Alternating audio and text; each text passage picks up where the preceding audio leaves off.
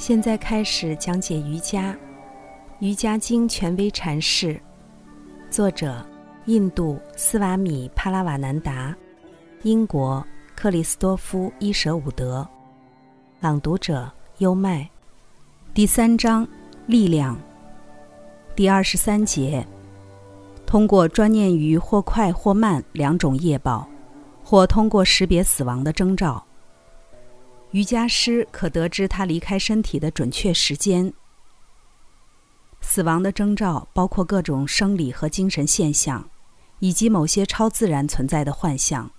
在此最好不做详述，免得读者杞人忧天。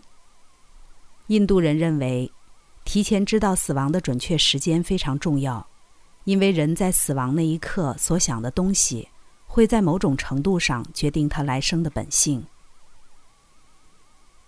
第二十四节，专念于友谊、慈悲等等，便可发展这些品质的力量。这可以参照第一章第三十三条箴言，对友善、慈悲、喜乐、冷漠这些德行的培养。完全掌握了专念于这些品质的瑜伽师，能够给予他遇见的每一个人以喜悦，并消除他的痛苦和担忧。第二十五节，专念于各种力量，如大象的力量，便可获得那种力量。第二十六节，专念于内在之光，便可获得细微、隐秘或遥远之物的知识。内在之光是心之莲花的光芒，参见第一章第三十六条真言。第二十七节，专念于太阳。便可获得宇宙空间的知识。第二十八节，专念于月亮，便可获得星系排列的知识。第二十九节，专念于北极星，便可获得星系运动的知识。我们已经注意到，波颠设立的宇宙论和现代原子物理学之间具有强烈的相似之处。然而，据我们所知，古代印度人实际上并没有任何精密的科学仪器，单凭这一事实，也许就能为其超感知力量的准确性提供一些证明。这些圣人怎么能为宇宙的本性描绘出如此准确和全面的图景？他们无法像我们一样简单的依赖在仪器帮助下的感性知觉来获得这些知识。第三十节，专念于肚脐，便可获得身体构造的知识。第三十一节，专念于喉咙，便可终止饥渴。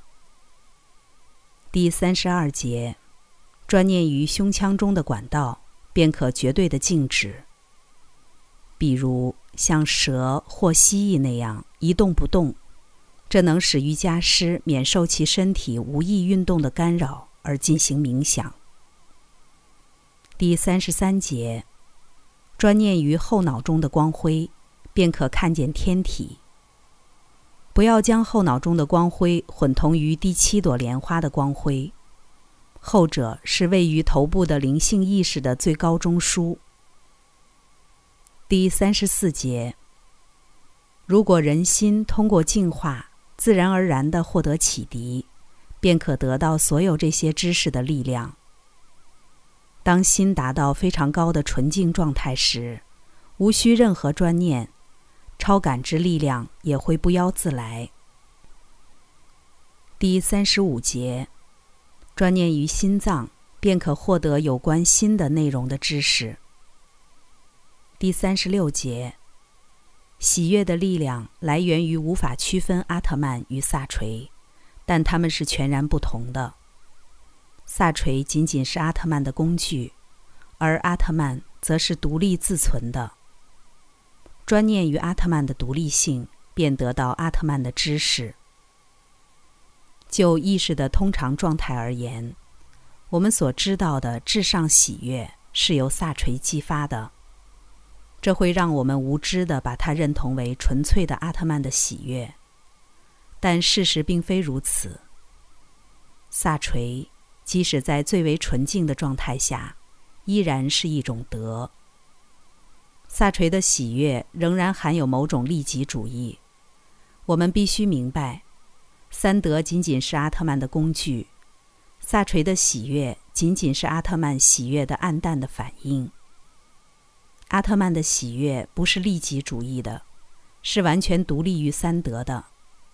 专念于此，并将阿特曼与萨垂区分开来。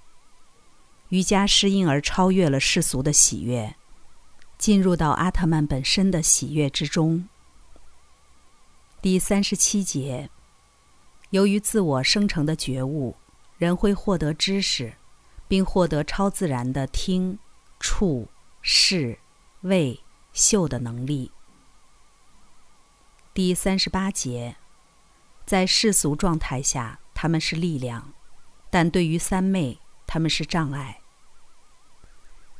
刚才带来的是，现在开始讲解瑜伽，《瑜伽经》权威阐释，第三章力量，第二十三节至三十八节，专念于内在之光。便可获得细微、隐秘或遥远之物的知识。瑜伽是一门亲政的学问，是引导人的心灵通向自由和平的学问。《瑜伽经》的原文只有几千言，但微言大义。